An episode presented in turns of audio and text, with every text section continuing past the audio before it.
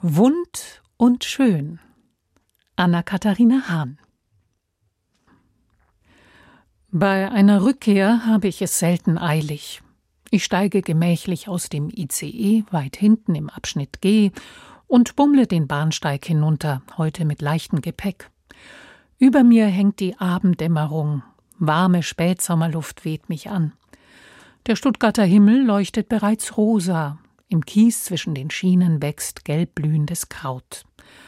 Ein Taubenpärchen sitzt auf dem Rand eines vergessenen Putzeimers und neigt abwechselnd die Köpfe zum Trinken in die Brühe. Über den Gleisen hängen die Überdachungen wie halbierte Tetrapacks.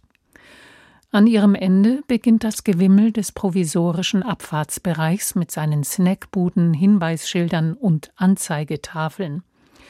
Eine richtige Schalterhalle gibt es schon lange nicht mehr, nur viele bunte Animationen des wachsenden Neubaus.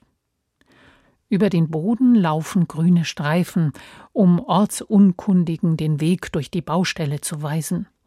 Ich vertraue mich ihnen an, betrete den langen Tunnel in Richtung Innenstadt, in dem der Sound der Eile herrscht. Klatschende Turnschuhe, holpernde Kofferräder, Rufe.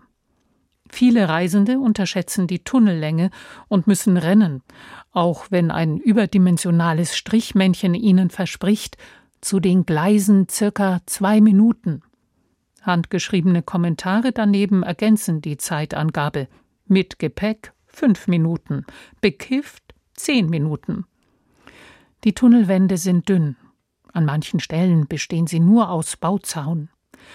Auf ihnen werden die Vorteile des gesamten Bauprojekts Stuttgart 21 angepriesen, an die noch niemand glauben mag.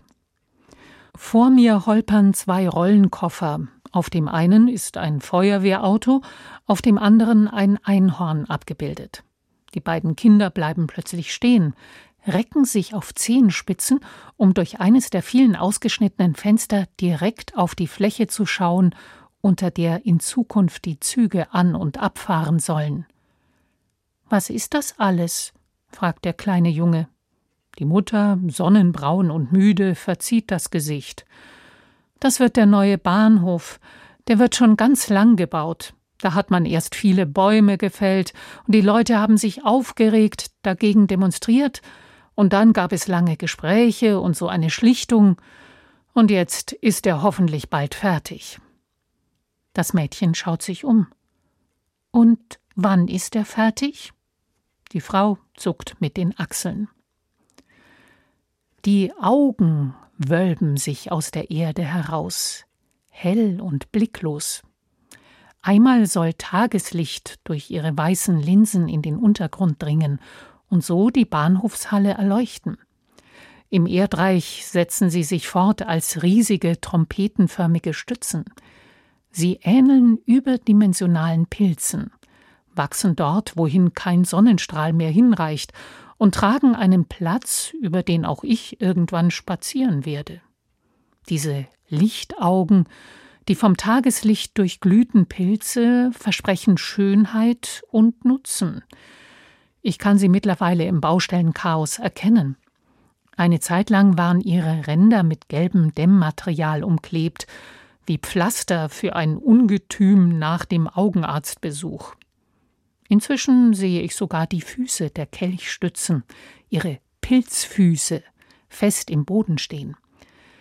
Viele Freunde haben den Tag der offenen Baustelle genutzt, sich zeigen lassen, woran die meisten von uns täglich nur vorbeihasten, genervt von Verspätungen und Umwegen. Keiner, der nicht begeistert zurückkam. Jetzt bin ich am Ende des Tunnels angekommen. An dieser wie abgefressen aussehenden Ecke des Gebäudes lag früher der Seitenflügel für die Bahnpost. Am unteren Rand der Fassade leuchten rote Schilder, der neue Bonatzbau. Hier brausen Autos vorbei, halten Busse. Trotzdem höre ich das verhaltene Plätschern der Wasserspiele vor dem Hotel am Schlossgarten. Es liegt im Winterschlaf. In seiner Bar habe ich früher gern gesessen. Eine Reihe Taxis wartet vor dem eingerüsteten Bahnhofsgebäude. Ich beschließe noch ein Stück zu laufen, einmal rundherum, wieder einen weiten Weg. Der Bahnhofsturm ragt kahl in den Himmel, Ohne seinen Stern wirkt er wie ein Arm ohne Hand. Dann passiere ich den alten Haupteingang, die Schalterhalle. Kein Durchgang zu den Gleisen 1 bis 16. Kurz verweile ich am Fuß der gesperrten Treppe, blicke nach oben zu den unzähligen spinnennetzartig angeordneten Metallstützen im Gewölbe. Hier war das Reisezentrum, dazu ein Drogeriemarkt, in dem ich mir oft Proviant gekauft habe. Eine Weile lang war die alte Halle mit Graffiti von bekannten Street Artists geschmückt. Ein Lieblingsbild ist noch zu sehen, weiß und knallblau, halb verdeckt von Bauzäunen. Too blessed to be stressed.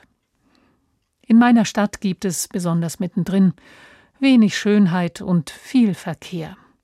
Ein kluger Freund hat mir erklärt, ein Zeichen für eine überalterte und konservative Gesellschaft sei ihr Misstrauen gegenüber Neuerungen.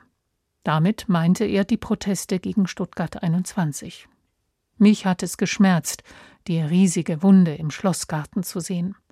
Das neue Europaviertel, eine baum- und einfallslose Betonwüste, stimmt mich nicht gerade optimistisch für die Neubebauung der frei werdenden Gleisflächen. Trotzdem hoffe ich, dass es 21 bald fertig wird. Atemberaubend schön und so praktisch, dass wir alles andere schnell vergessen.